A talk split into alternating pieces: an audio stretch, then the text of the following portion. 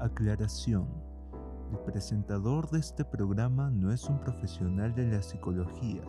Si presentas algún problema con el que sientes que no puedes lidiar y te atormenta por mucho tiempo, acude a un psicólogo. Siempre nos viene bien un poco de ayuda profesional.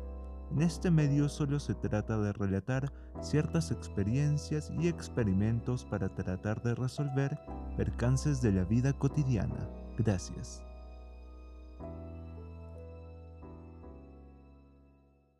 Posiblemente para ustedes no haya pasado demasiado tiempo, pero podría decirse que han pasado dos meses desde la última vez que hice esto, y como podrán notar, han cambiado algunas cosas. Bienvenidos, mi nombre es Rentapia y esto es Mi Animal Racional. Ocurre que a mediados de julio logré regresar a Trujillo, a la ciudad en la que vivía antes de que ocurra toda esta pandemia, toda la crisis, y pues esta es mi habitación. Me resulta un poco complicado volver a hacer esto porque siento que ya he perdido algo de práctica hablándole a una cámara.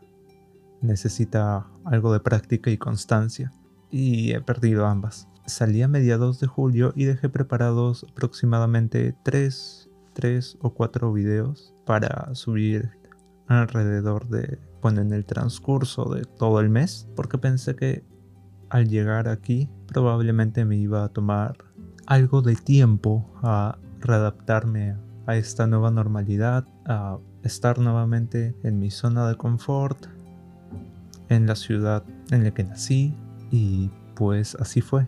De hecho me tomó más de un mes. Ya desde hace dos meses que no grababa un episodio. Y es lo malo de estar o permanecer en tu zona de confort. En mi caso sería regresar a mi zona de confort. Lo bueno es que al menos estoy cerca de mi familia, puedo verlos con mayor frecuencia y lo malo es que me he vuelto mucho más perezoso porque aquí estoy más cómodo el hecho de estar en un lugar extraño o de estar en un lugar en el que pasas más tiempo solo te obliga o te incita a hacer otras cosas, a experimentar y a intentar cosas nuevas. Mientras que en el lugar conocido donde te sientes cómodo como que te conformas más rápido. Y algo así fue lo que me pasó a mí. Y la verdad de vez en cuando resulta necesario entrar en crisis para poder volver a empezar de nuevo.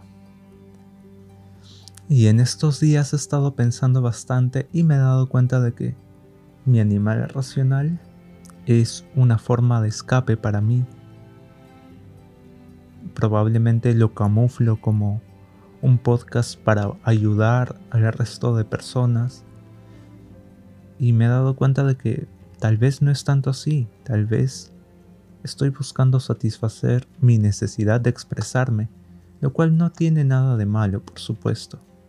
Pero he estado pensando en que tal vez sería una buena idea cambiar el nombre del podcast a Diario Público de Rentapia, porque siento que es más como esto, como un diario público en el que cuento algunas de mis cosas y las acciones que tomo frente a ellas.